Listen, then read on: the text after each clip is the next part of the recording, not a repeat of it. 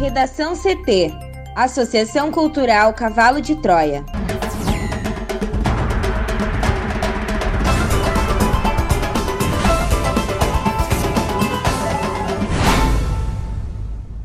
Agora, no Redação CT. Vacinação em Porto Alegre avança e Secretaria planeja vacinar duas faixas de idosos em fevereiro. Congresso acumula projetos de lei para retomar o auxílio emergencial. Governo federal quer alterar ICMS sobre combustível. Invermectina não tem evidência de eficácia contra a Covid-19, diz fabricante.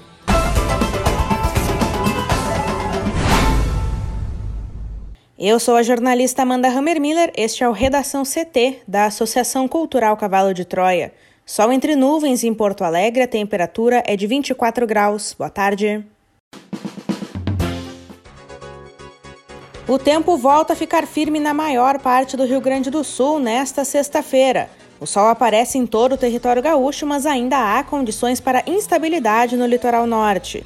Nas demais áreas, o céu tende a ficar aberto, no máximo com algumas nuvens. As temperaturas ficam amenas, a máxima deve ser de 27 graus na capital. A previsão do tempo completa daqui a pouco. Vacinação em Porto Alegre avança e Secretaria planeja vacinar duas faixas de idosos em fevereiro. A repórter Juliana Preto tem mais informações. A Prefeitura de Porto Alegre planeja vacinar idosos acima de 85 anos contra o coronavírus ainda em fevereiro. Segundo o diretor da Vigilância da Secretaria Municipal da Saúde, Fernando Ritter. Há ainda a expectativa de dar a largada neste mês na imunização de pessoas com mais de 75. A secretaria estima haver 14 mil pessoas com 85 anos ou mais e 49 mil acima de 75. Os idosos deverão se dirigir a postos de saúde ou farmácias que firmem parceria com a prefeitura. E não há sistema de reserva nem data fechada para o início da aplicação, uma vez que a capital depende da quantidade de doses repassadas pelo governo federal para, antes de encaminhar aos idosos, terminar a aplicação em profissionais da saúde. Até agora, Amanda, Porto Alegre recebeu 92,3 mil doses de Coronavac e da vacina de Oxford e imunizou 49,3 mil pessoas, o equivalente a 3% da população da cidade. Neste contingente de protegidos contra o coronavírus, 34,6 mil são profissionais da saúde, incluindo todos os que atuam na linha de frente do combate ao coronavírus. Também já foi imunizada grande parcela dos idosos em asilos e de indígenas e quilombolas. Para começar a aplicação nas pessoas com mais de 85 anos e após as de 75, falta ainda imunizar outros 47,7 mil trabalhadores sem comorbidades, que atuam em consultórios, hospitais e áreas não diretamente relacionadas ao coronavírus.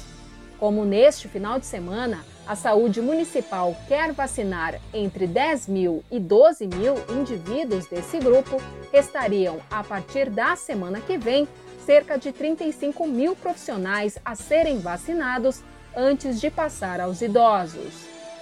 A ampliação da campanha para incluir profissionais da saúde sem comorbidade antes de idosos segue recomendação do Ministério da Saúde, do Governo do Estado e do Conselho de Secretários Municipais da Saúde. O argumento é de que todos os trabalhadores da área podem ser convocados a tratar pacientes com coronavírus se a pandemia piorar, além da maior exposição por lidar com pacientes.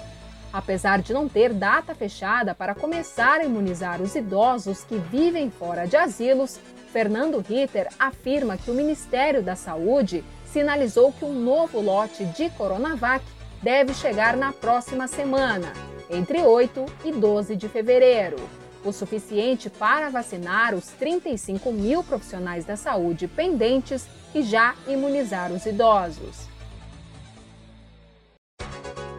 Após as eleições dos novos presidentes da Câmara e do Senado, parlamentares pressionam para que entre em debate e votação a prorrogação do auxílio emergencial, em razão da pandemia de Covid-19 e das novas regras de quarentena que podem impactar renda e emprego em alguns estados. Pelo menos sete projetos pretendem alterar ou complementar a lei que criou o auxílio em abril do ano passado. Naquele mês, o governo iniciou o pagamento de uma série de nove parcelas até dezembro, quando acabou o estado de calamidade pública. A maioria dos projetos de lei, cinco deles, foi apresentada por deputados federais. Outros dois tramitam no Senado. A intenção dos parlamentares é que os pagamentos sejam retomados imediatamente. Os textos foram apresentados em sua maioria nas últimas semanas ou meses e não tiveram nem nenhuma movimentação relevante até o momento. Os prazos e valores do auxílio reivindicados diferem, mas a maior parte dos projetos busca o retorno das parcelas de 600 reais para os primeiros meses de 2021. Esse foi o valor inicial do auxílio antes de ser reduzido para 300 reais a partir de setembro do ano passado. Os outros dois projetos de lei em tramitação solicitam o pagamento desse valor final.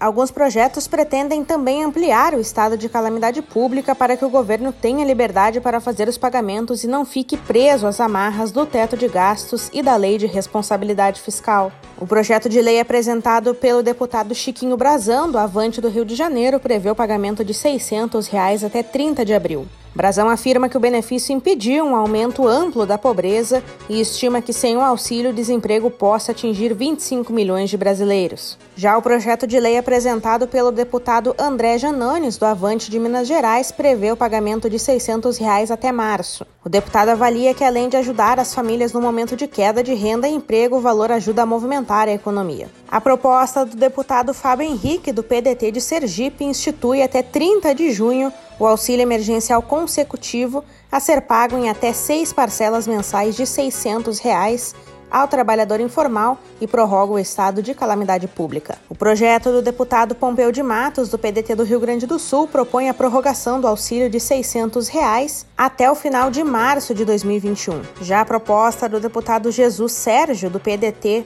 do Acre, cria a renda básica da cidadania em substituição ao auxílio emergencial prevendo o valor de 300 reais a brasileiros com renda familiar mensal per capita igual ou inferior a meio salário mínimo.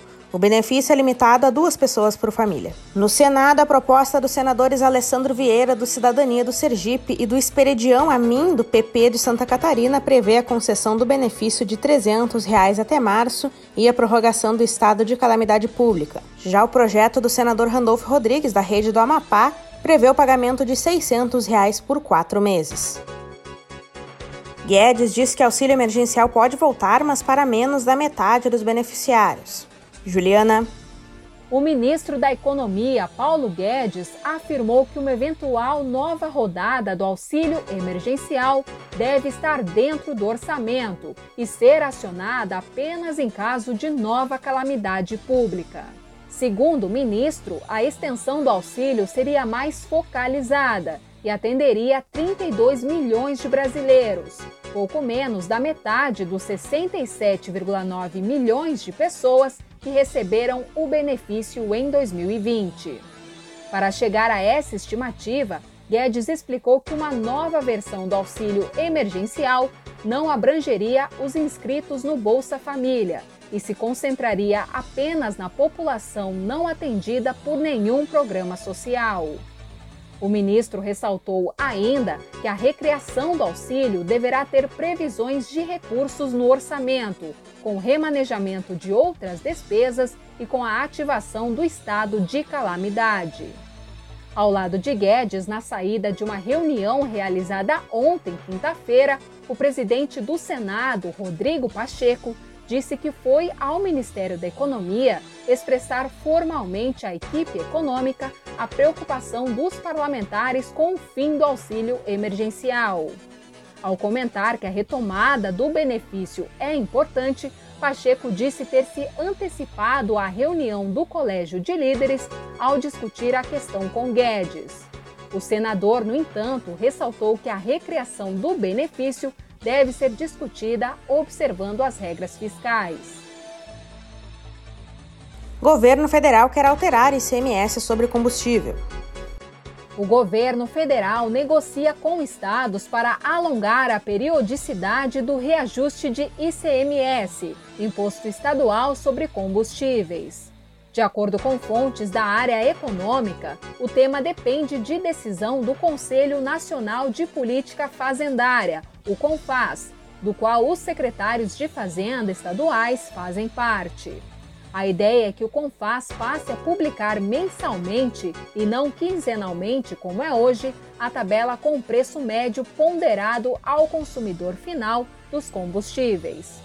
Essa tabela é usada como base pelos estados para a cobrança do ICMS. Caminhoneiros reclamam que, da forma como é hoje, há uma variação constante no preço do diesel, já que a cobrança do ICMS é um dos componentes do custo do combustível. Com isso, a ideia do governo é dar maior previsibilidade aos preços. O presidente Jair Bolsonaro disse que hoje, sexta-feira, o governo federal fará um anúncio sobre a questão do preço dos combustíveis no país. Bolsonaro disse que não daria mais detalhes, mas certificou que era um assunto do interesse de todos. Segundo fontes ligadas aos estados, porém, o assunto ainda não foi discutido com os secretários de Fazenda no Confaz. A periodicidade quinzenal para a publicação da tabela é estabelecida por um convênio do Confaz e para mudá-la teria de ser aprovado um novo acordo no Conselho por maioria de votos. De acordo com técnicos do Ministério da Economia, também foi discutida a redução do PIS/COFINS sobre combustíveis. Isso, porém, esbarra na dificuldade de compensação, já que para diminuir o tributo haveria necessidade de cortar gastos no orçamento ou aumentar impostos. A conta feita pelo governo é que para cada centavo de redução do PIS/COFINS haveria necessidade de cortar 800 milhões de reais em despesas. Para neutralizar o último aumento de 5 centavos, seria necessário um corte de 4 bilhões de reais. Estão em estudo, Amanda, limitar a isenção do imposto sobre produtos industrializados de carros com valor mais alto e acabar com renúncias tributárias para o setor petroquímico. As duas medidas podem garantir receita de 2 bilhões de reais aos cofres públicos. A mudança na periodicidade da publicação da tabela de preços não teria impacto na arrecadação do imposto pelos estados, já que o valor continuaria a ser reajustado de acordo com a média de preços cobrada no mercado. Também não evitaria o reajuste para os caminhoneiros, mas traria mais previsibilidade nos custos do combustível. Para o Redação CT, Juliana Preto. Não há evidências de eficácia da invermectina contra a Covid-19, segundo um comunicado oficial da Merck, a fabricante do medicamento divulgado na quinta-feira. A Merck ressalta que os cientistas da empresa estão examinando cuidadosamente as descobertas dos estudos disponíveis para o tratamento da doença. O comunicado diz que a análise da empresa não identificou nenhuma base científica para um efeito terapêutico potencial contra a Covid-19, além de nenhuma evidência significativa para atividade clínica ou eficácia clínica em pacientes com a doença, além da preocupante falta de dados de segurança na maioria dos estudos. O remédio é um antiparasitário e foi um dos medicamentos utilizados no tratamento do ex-presidente dos Estados Unidos, Donald Trump, quando teve Covid-19. No Brasil, a ivermectina é um dos remédios que fazem parte do chamado kit Covid, voltado ao suposto tratamento precoce da doença. Segundo o portal G1, a venda do medicamento teve um aumento de 557% entre 2019, antes da pandemia, e 2020, quando a pandemia começou, Outros medicamentos sem eficácia comprovada contra a Covid-19 também tiveram altas expressivas nas vendas em 2020, como a hidroxicloroquina e a nitazoxanida. Em janeiro deste ano, o Ministério da Saúde lançou um aplicativo que recomendava o uso da invermectina, além de outros medicamentos sem eficácia comprovada. O aplicativo saiu do ar um dia depois. Em julho do ano passado, a Anvisa já tinha alertado que o vermífugo não tinha comprovação científica de eficácia. No Redação CT, agora previsão do tempo com Juliana Preto. Nesta sexta-feira, o tempo volta a ficar firme na maior parte do Rio Grande do Sul. De acordo com a SOMAR Meteorologia, a frente fria que vinha atuando sobre o território gaúcho se afasta, dando lugar a uma massa de ar seco. Com isso, o sol aparece em todas as áreas, mas ainda há condições para instabilidade no litoral norte, onde podem ser registradas pancadas fracas e isoladas de chuva agora no período da tarde. Nas demais regiões, o céu tende a ficar aberto com períodos de tempo nublado. O Instituto Nacional de Meteorologia manteve o alerta de ventos costeiros para todo o litoral gaúcho e para parte da região sul. Segundo a SOMAR, as rajadas nessas regiões podem chegar a 60 km por hora. E a Marinha Brasileira também segue chamando a atenção para a ressaca no mar, cujas ondas podem chegar a 4 metros de altura.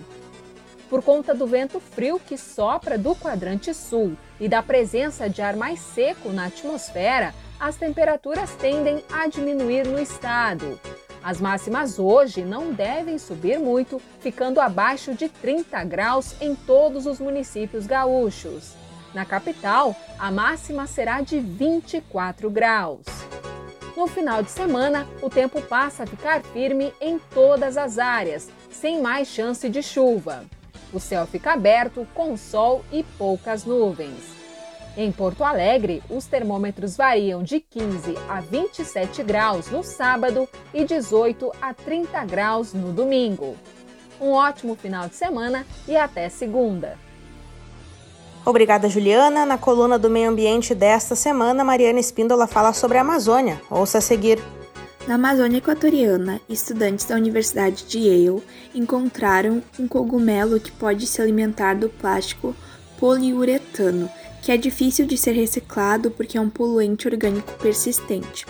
Como a espécie não necessita de oxigênio na sua alimentação, os processos de degradação e de transformação podem ocorrer nas profundezas de aterros sanitários, através da inoculação de seus micélios.